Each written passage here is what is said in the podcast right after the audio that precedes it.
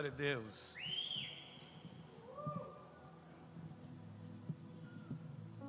Boa noite a todos. A paz. Eu já sou tímido e tenho TDAH. Ainda ouço elogio como esse. Eu precisaria de pelo menos um período de louvor para me recompor. Eu acho que palavras como essa devem ser ditas antes de passar o microfone a mim, porque aí eu preciso me recompor. Mas estar nesse altar as palavras que foi ah, dirigida a mim, minha palavra sempre vai ser de obrigado. Que dentro da nossa língua é a que tem a perfeição em definição. Em qualquer outra língua, obrigado é obrigado. Na nossa, não. Me torno obrigado a ser melhor para você. Então tá aí a minha palavra a vocês. Muito obrigado. Eu tenho um compromisso de ser melhor a você. Pastor Mac, vocês têm o privilégio de tê-los como pastores, dessa família que tem conduzido vocês. Vocês são privilegiados.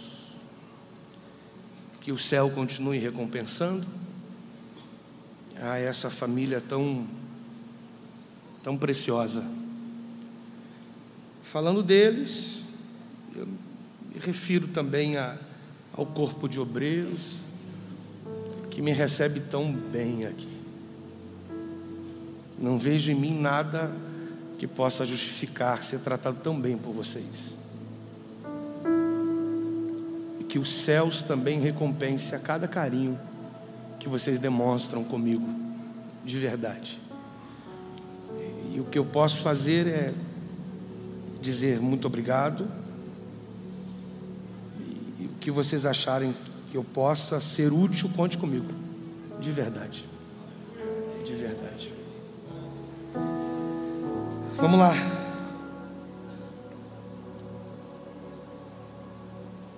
Eu quero abrir o meu coração com vocês. Segundo Reis, capítulo 4.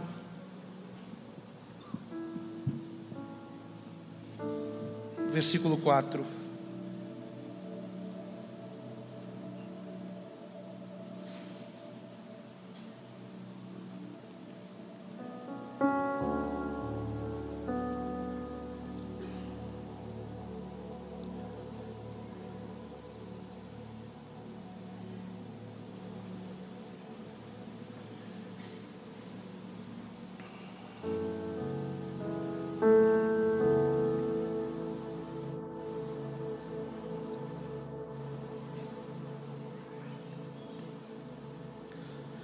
Segundo Reis, capítulo 4, versículo 4.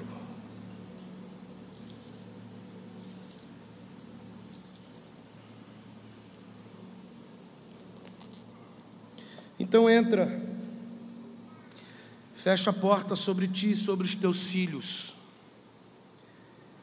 e deita o azeite em todos aqueles vasos e põe à parte o que estiver cheio.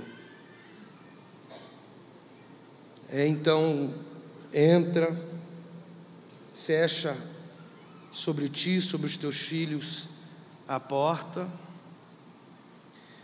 e deita azeite em todos aqueles vasos e põe à parte o que estiver cheio. Vai para casa, fecha a porta. E ao fechar a porta sobre você e os teus, comece a encher os vasos vazios. E na medida que forem sendo cheios, coloca-os à parte. Tua graça nos basta, Teu poder se aperfeiçoa na fraqueza, nos sujeitamos ao senhorio da Tua palavra, nosso coração se inclina e que o Senhor nos alcance mais uma vez. Precisamos sermos alcançados pela tua palavra mais uma vez. Que a tua palavra nos ache mais uma vez. Não permita que saiamos por aquela porta e por algum momento falarmos que não te ouvimos. Ainda que a gente ouça o que de fato a gente não veio para ouvir mas que a gente entenda que é sobre o que precisamos e não é sobre o que queremos. Fala conosco mais uma vez. Fala conosco mais uma vez. Fala conosco mais uma vez. Amém. Amém.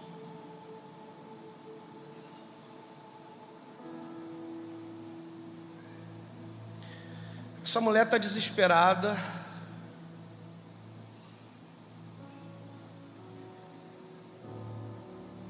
Os credores estão na porta da sua casa,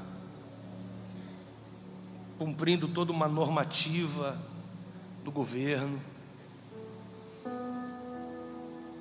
Uma vez que se tem uma dívida com isenção de pagamento, pela falta de recurso.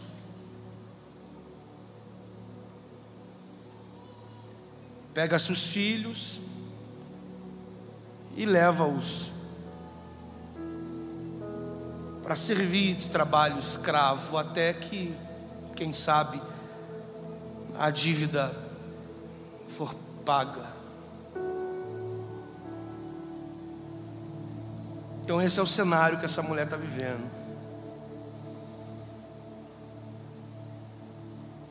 os credores batendo na sua porta, de forma muito brutal, a, a fala revela o, quanto de não ter negócio no ponto de vista de uma possível tratativa, tempo hábil para que fizesse alguma coisa.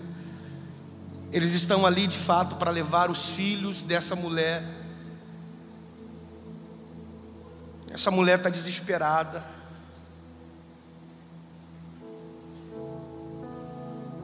Mas ela vai encontrar com um profeta. E a fala dessa mulher é uma fala, é uma fala única com a ideia de um perfil de desesperada é uma fala única.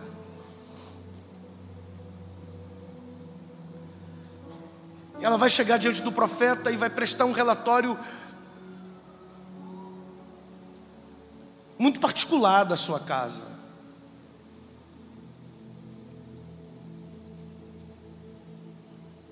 Ela é, é viúva, o marido dela já não vive. Ela vai se, se revelar ao profeta com essa fala: O meu marido, isso é incrível. Ah, porque por mais que ele servisse a toda a pedagogia da escola profética, ele tinha compromisso dentro de casa, ele é meu marido. E logo em seguida ela vem com a palavra teu servo, mas antes de teu servo, ele é meu marido. Ele só tem um perfil de servo no ambiente da escola profética, porque dentro de casa ele tem um caráter de um homem compromissado com a sua família. Ele é meu marido. Ele é teu servo e ele morreu, e você sabe muito bem que ele temia o Senhor. E aí fecha a, a fala de argumento dela. Ela começa dizendo o quanto ele era marido e termina o quanto que ele temia Deus. E no meio disso aí está o perfil de servir a escola. Ela vai dizer que veio os credores bater na porta dela a fim de levar os seus filhos para serem escravos. Essa mulher está desesperada, a única via de acesso, quem sabe, para uma luz de que pode ser, que para onde eu estou indo procurar, quem procuro, pode reverter esse quadro é o profeta. Então é isso que ela vai fazer. Ela vai encontrar com o profeta. E depois que ele ouve isso tudo, ele se expressa dizendo: O que eu hei de fazer? Perfil desse profeta é um perfil de se invejar, porque ele tem nas mãos a, a, a, a crise dessa mulher, o desequilíbrio está estampado. Quanto mais ela vai terminando a fala sobre os credores, ela demonstra o quanto ela está aflita. Ele tem tudo na mão. A questão é que os profetas de hoje que têm que aprender coisas parecidas como essa. mesmo ele sendo a única via que ela julgava, uma vez tendo, acesso a ele, pudesse vir dele alguma coisa que resolvesse tudo isso, ele vai perguntar para ela, já que é ela que argumenta para ele a fim de ouvir o que ela tem que fazer. E ele a faz uma pergunta: o que eu tenho que fazer? Deixa eu lhe falar uma coisa: por vezes a direção que você precisa não está é, simplesmente na fala de um profeta possível, mas está numa mesa onde você conversa e perguntas são feitas, exigindo de você uma resposta. Que é possível que dentro de você já esteja a resposta, mas o teu desequilíbrio não faz você enxergar o quanto de resposta sobre as suas possíveis crises você tem dentro. Ele é profeta, não deixou de ser profeta por uma razão de não ah, fazer nada de imediato sobre aquilo que ele acabou de ouvir. Ele vai fazer uma pergunta para ela: O que eu tenho que fazer?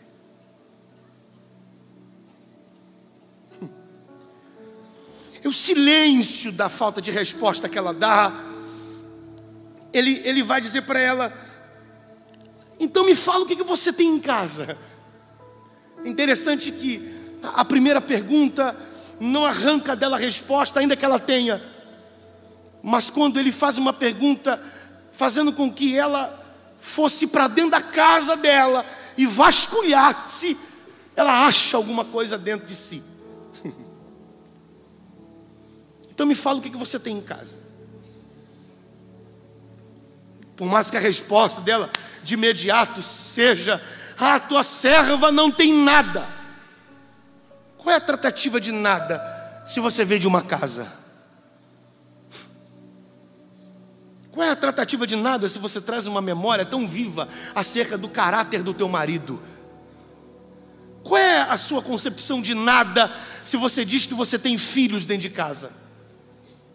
Que nada é esse no seu ponto de vista que você não tenha, já que você veio de uma casa, já que você tem filhos, já que você está viva,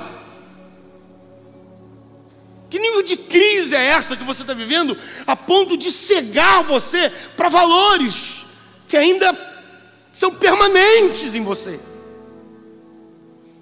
Como que você não consegue enxergar o que você tem, ainda que você fale dizendo que não tenha? O que você tem em casa? Me declara o que você tem em casa. Ela vai abrir a boca e vai dizer: A tua serva não tem nada. Como você não tem nada? Se de uma casa você veio, como que você não tem nada se filhos você deixou dentro de casa? Como que você não tem nada se você está aqui viva, em pé? Que nível de crise é essa que você está vivendo de um tempo para cá, que fez você ficar cego para os valores que estão permanentes em você? E aí, no meio dessa confusão, a tua serva não tem nada em casa, mas.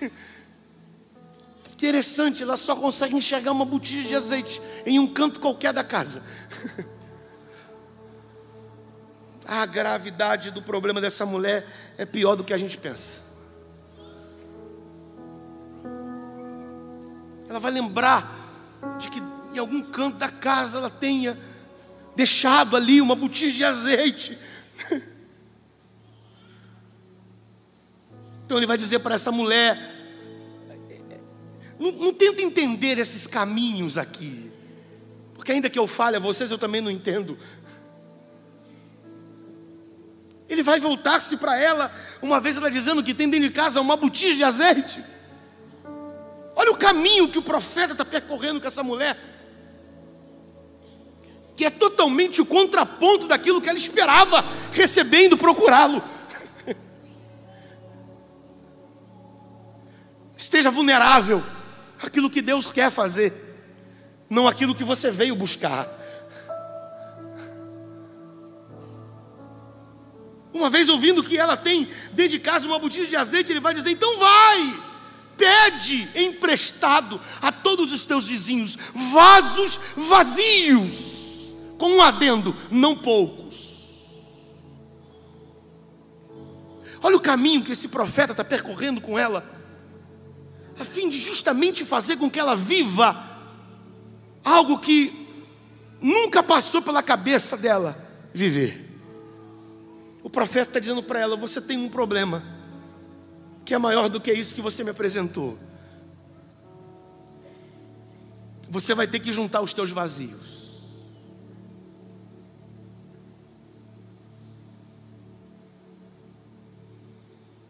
Você vai ter que juntar os teus vazios. Você vai ter que juntar os teus vazios.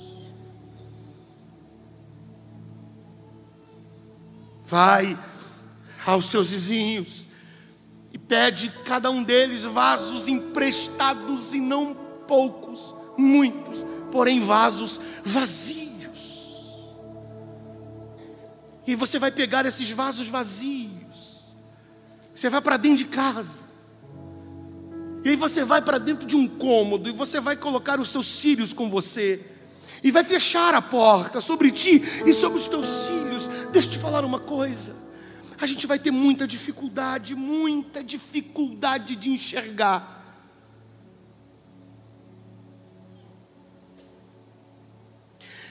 E enxergar e reconhecer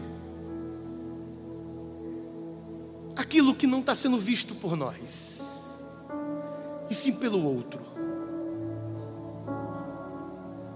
Quando que esse profeta foi na casa dessa mulher para aqui fora dizer para ela que dentro da casa dela tinha uma porta que precisava fechar?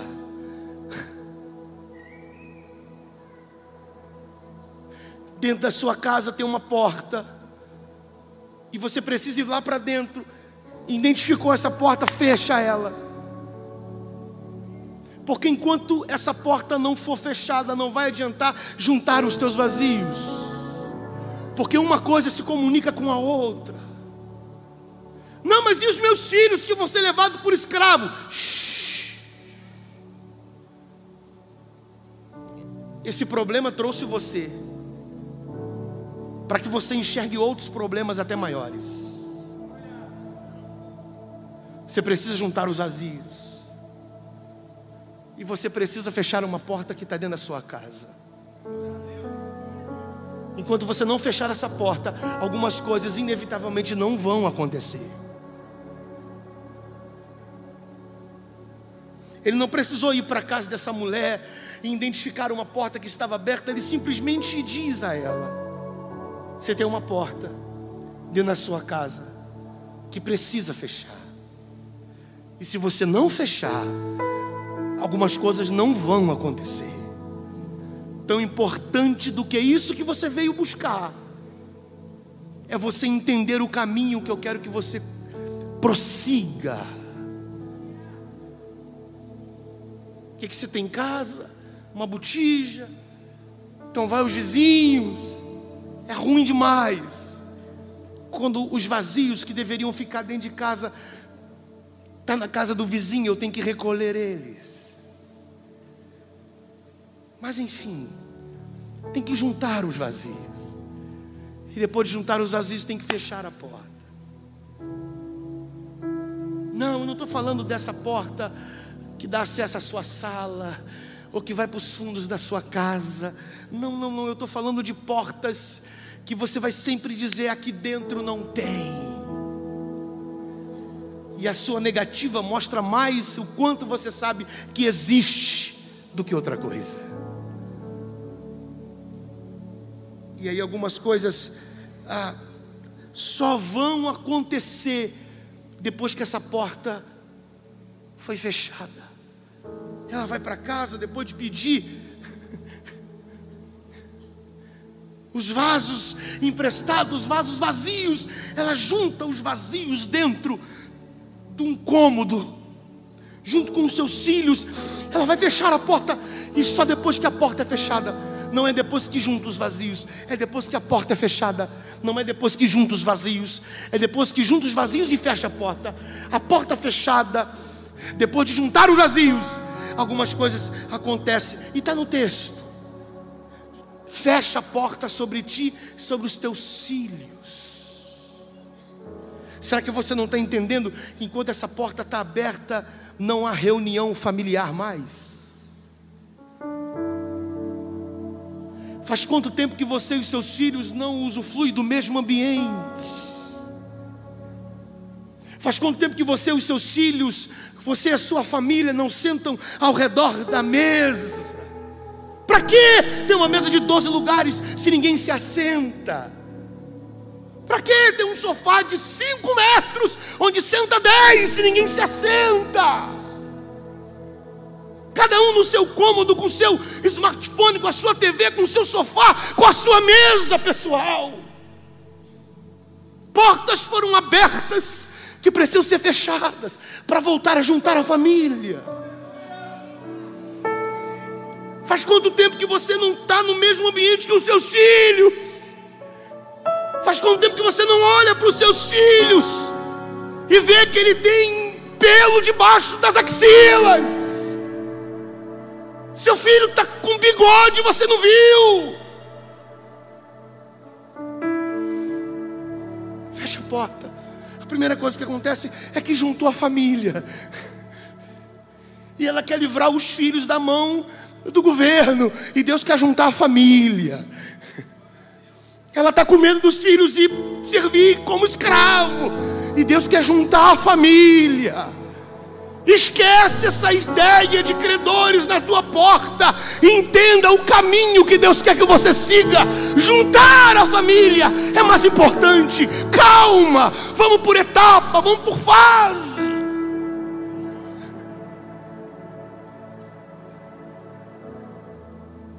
O texto diz: junta, fecha a porta sobre, sobre ti e sobre os teus filhos e deita azeite Diga, deita azeite. É impossível deitar o azeite se eu não pegar na botija. Simples. Para mim, não tanto. Porque essa ideia de pegar a botija fala de relacionamento. E o nível do meu relacionamento com a botija determina o quanto de azeite vai jorrar para ter acesso aos vasos que estão vazios. Deixa eu te falar uma coisa: faz quanto tempo que você não se relaciona com o azeite que sempre esteve dentro da sua casa? Você ficou se envolvendo com tanta coisa, que foi se esquecendo dessa pequena botija, que a profundidade do jorrar do azeite depende do quanto você se entrega na relação ela sempre esteve no mesmo lugar. Eu é que deixei de ir para lá para me relacionar. Eu não preciso desenhar quem é o azeite. Você sabe quem é. Sempre esteve É a mesma botija, é o mesmo azeite. Só que você passou a não ter tempo mais. Passamos a não nos entregar mais a esse ambiente onde a gente se relacionava de forma tão profunda e desarmada.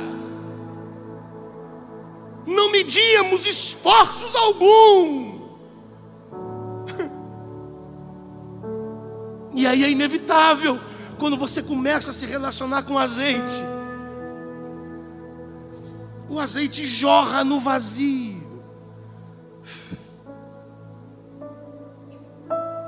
Fato do acúmulo de vazio é a sua falta de relacionar-se com azeite.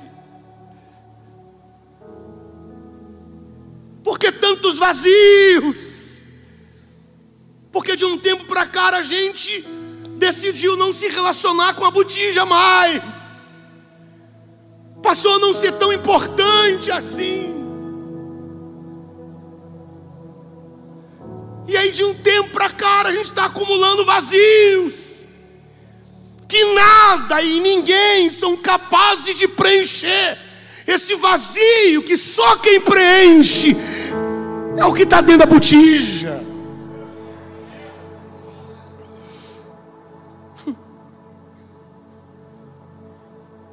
E aí uma outra, uma outra coisa que acontece depois que a porta fecha, está aí, e foi enchendo os vasos. Enchendo os vasos. Enchendo os vazios. Não há vazio para quem decide se relacionar com azeite, não há vazio. O vazio se dá justamente por essa razão, porque a gente decidiu não ir para o lugar que a botija está. Está aí. É impossível haver cura dentro da tua casa. Porque quando você, quando você enxerga que os vasos começaram a ser cheios, e você alcança a ideia do, do vazio já não existir mais, isso é cura. Só quem pode preencher esse vazio é o azeite da botija. Só quem pode preencher esse vazio, essa coisa aí dentro de você que você acumula de um tempo para cá, essa existência de uma prateleira sabe, infinita de vasos completamente vazios. Que ao longo da vida a gente vem acumulando, acumulando, acumulando tanto que aquilo não comporta mais. A minha casa já está na casa do vizinho. Aí o meu vazio está na casa do vizinho. Então tem que juntar. E aí a cura começa a acontecer. Porque os vazios começam a ser cheios, cheios, completamente cheios. Sabe, nesse, nesse processo de, de encher os vazios, essas coisas me incomodam, mas eu tenho que falar. Essa coisa de encher quem traz o vaso para a mãe são os filhos. É ruim isso demais, mas faz parte do processo. Quando dentro do mesmo ambiente, atrás de uma porta fechada, a única ideia ali é a família junta, o filho se vê confiante o suficiente para apresentar os seus vazios ao pai e à mãe. Quem traz os vasos para a mãe vazio é o filho. Filhos precisam voltar a confiar nos pais, de mostrar os seus vazios e não ser repudiado por eles. Só a gente entendendo que precisa fechar essa porta. E aí você dá nome à porta, o nome que você quiser. Para que os filhos voltem, olhar nos olhos do pai e dizer: Ó, oh, esse vaso aqui, o senhor tem o seu vazio, mas eu também tenho o meu e o pai entender e a mãe absorver a informação que os filhos apresentam os vazios, mas são imaturos para o relacionamento com azeite. Quem enche o vazio do vaso apresentado pelo filho é a mãe. Cabe à mãe a responsabilidade de pegar o vazio do filho e encher ah.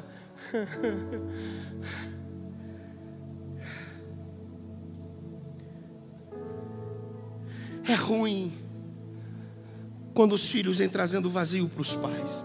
Eu sei que é ruim. Mas no decorrer dessa cura, nesse ambiente, onde quantos vasos foram? Não sei. Qual o tamanho da botija? Possivelmente assim. Como pode, de uma botija tão pequena, jorrar uma quantidade de azeite que enche todos? A gente só descobre a profundidade da botija quando a gente voltar a se relacionar com azeite. Porque o fundo da botija não é aqui.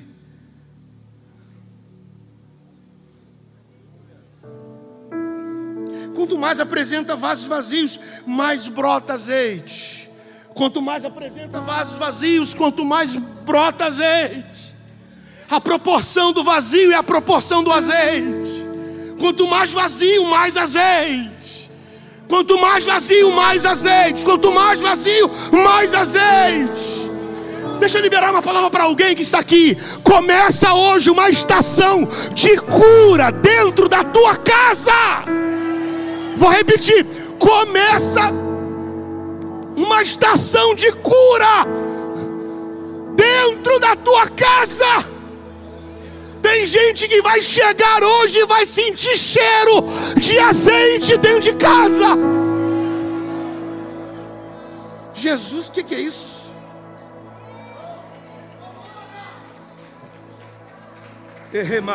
Machura barraia.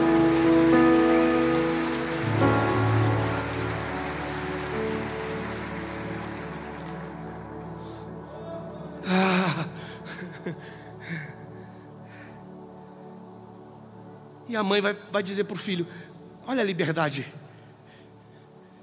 Vai dizer para o filho: Me traz outro vaso vazio. E os mesmos filhos que agora mesmo apresentaram vasos vazios, vai dizer para a mãe: Não tem mais. Se é tão ruim assim, os filhos apresentar vasos vazios, imagina quando eles olharem para você e dizer: Não tem mais. Não tem mais, não tem mais, não tem mais, não tem mais. Se você está esperando resposta vir de fora, acredite, a resposta está dentro da tua casa.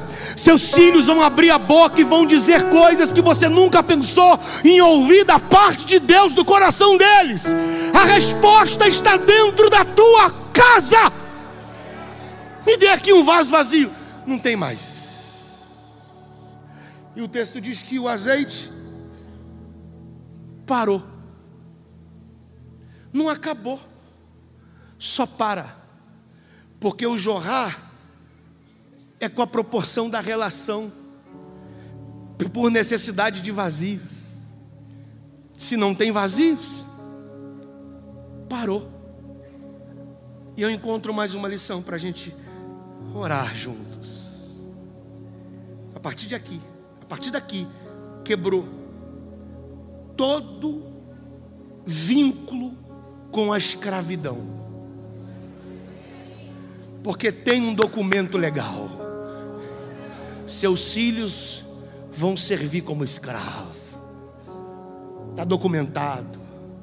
Não pagou, fizeram o que fizeram, se esquivaram, cinzentaram do devido pagamento.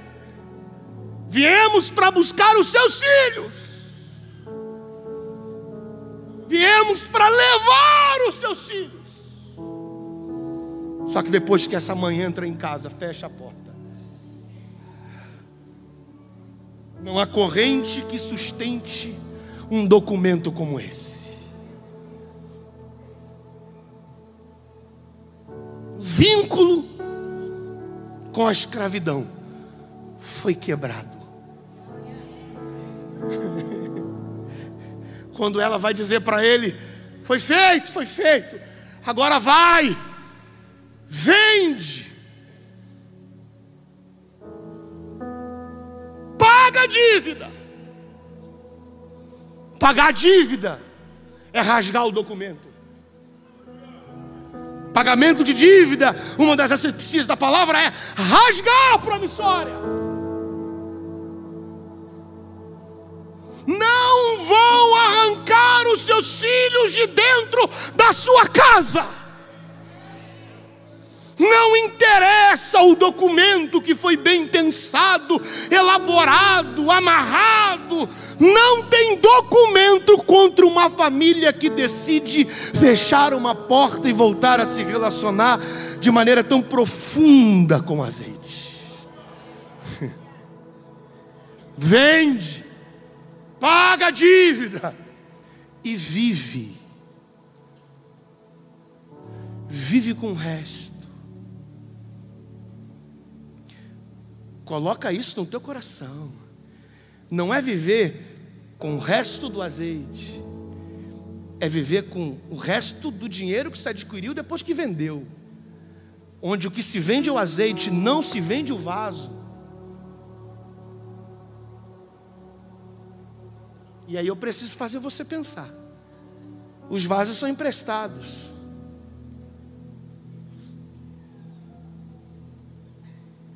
você tem que devolver. O vazio era seu, o vaso é do vizinho. Você pegou vazio, vai devolver do mesmo jeito? A única maneira da gente pregar o evangelho para o vizinho não é o quanto de Bíblia eu grito para ele, é o quanto de vida eu demonstro a ele. É possível pregar a Bíblia o ano inteiro e não pregar o Evangelho nem por um minuto. Como que eu vou alcançar o meu vizinho? Devolvendo o vaso que veio da mão dele vazio, cheio. Porque agora ele tem a mesma essência que fez o milagre na minha casa, na casa dele.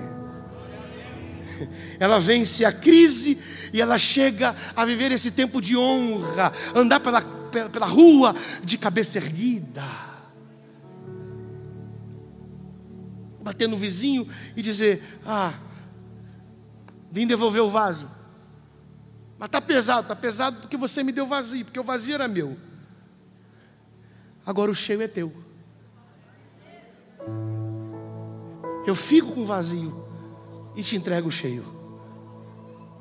Agora você tem aquilo que eu sempre tive dentro de casa. juntar o vazio, sempre vai ser um desafio para todos nós. Identificar uma porta que precisa fechar, vai ser pesado demais. Mas acredite, Deus quer levar a mim e a sua família a viver um tempo de milagre dentro da nossa casa.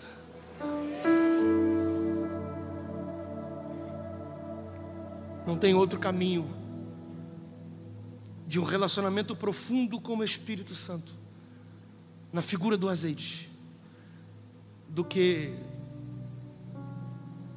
o derramar de oração. Orar. Orar. Você sumiu da madrugada. Faz quanto tempo que você não acorda? Hã? Você sumiu desse, desses períodos únicos que você tinha com Deus em oração. E algumas coisas começaram a acontecer dentro da sua casa. Que o Espírito de Deus está dizendo dentro de nós. Eu, eu sou essa botija cheia aí dentro da sua casa, pronto a me derramar nos seus vazios. Mas é impossível essa, essa atividade se você não se voltar para mim. Eu me lembro que eu estava para entrar num estabelecimento, a minha esposa já estava lá dentro. Eu só peço para que você não ria de mim, por favor. Mas você já está rindo. Alguém sabe inglês aqui? A pergunta que eu estou fazendo, oh, onde que eu estou perguntando isso? Quem sabe inglês? Me corrija se eu estiver errado. Quer dizer, não me corrija. Aliás, também não ria. Ah, sei lá o que você vai fazer. Eu estava para entrar no estabelecimento. Minha esposa estava lá dentro com a nossa, nossa família. E eu precisava entrar. E aí tinha um dizer na porta. O dizer era push. eu não sei por que você está rindo. Mas você já imagina qual foi a leitura que eu devo ter feito, sim ou não? O que, que eu fiz? Porque era isso que você faria também se você não soubesse. Se está escrito push, eu puxo. Eu falei que não era para você rir, me ajuda. E eu estou puxando, puxando com força. E o rapaz lá dentro fazendo, tentando se comunicar comigo, e eu estava entendendo que ele estava dizendo, puxa. Porque eu estou tentando ler os lábios, ele está. E eu, e aquela porta de vidro fazendo barulho que só. Aí ele veio aqui a porta. E puxou para dentro. Falei, tá vendo? Era para puxar. Ele disse: Não, é para empurrar. Eu falei: Então põe aqui fora o empurre. Aí ele: Mas é isso que está escrito. Eu falei: Não, tá puxe. Por que, que você está rindo? Aí ele: Não, senhor. Eu falei: Vem cá ver. Aí trouxe ele: Ó, oh, espírito ruim em mim. Aí chamei ele e falei: Aqui, ó, puxa. Ele olhou para mim: É empurre. Eu falei: Não é, tá puxe. Aliás, tá. É porque push é empurra em inglês. Falei, eu tenho que saber? Põe empurre. Que aí o burro como eu vai empurrar. Não vai puxar. Mas acredite, eu fiz a leitura errada, mas a minha atividade estava certa. Pela leitura errada, minha atividade estava certa. Agora, com a leitura certa, alinhou a minha leitura com a minha atividade. Quando ele me diz que push, P-U-S-H, é isso? É? P-U-S-H, era empurre, eu nem comi direito, fiquei 30 dias com esse negócio remoendo dentro de mim. De verdade. De verdade. E há um, uns anos atrás, vocês a conhecem, vocês têm tantos artistas aqui. Ah, vocês têm alguém que faz esses desenhos de jaqueta? Tem ou não tem? Qual é o nome dela? É a Jaque. Eu contei essa experiência para a Jaque, ela fez uma camisa para mim, uma jaqueta. Porque quando eu entendi que não é só empurre, isso passou a fazer parte de uma cultura dentro da minha casa.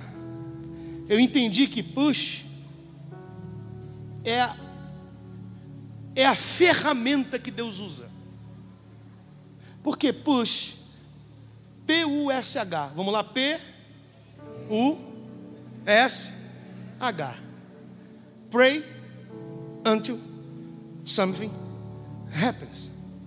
Ore até alguma coisa acontecer.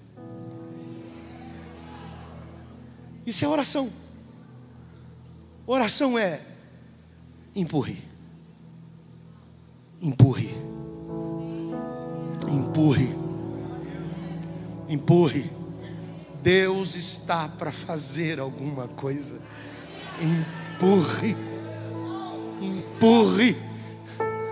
O quanto você tiver disponível a se derramar, é na mesma medida que é jorrado esse azeite para preencher os teus vazios. A oração não manipula o azeite. A oração me faz caminhar por essa via de acesso de um relacionamento tão profundo, no qual chegará um tempo em que nada mais vai importar a não ser um relacionamento profundo com Deus e nada mais. Empurre deixa todo mundo ir dormir, deita na sala, acorda na hora que você tem que acordar. Deus está para fazer alguma coisa dentro da sua casa. Eu quero orar. Eu quero orar. Porque esses vazios, hoje a gente sai daqui decidido a juntá-los. E essa porta que já vem por muito tempo aberta dentro da nossa casa, a gente sai aqui disposto a pagar o preço para fechá-la. E algumas coisas que já não estão acontecendo dentro da minha casa, vai voltar a acontecer a partir desse, desse meu momento de, de entrega. Tem gente aqui que já desistiu, desistiu mesmo. É pecado desistir, Rafael? Acho que não.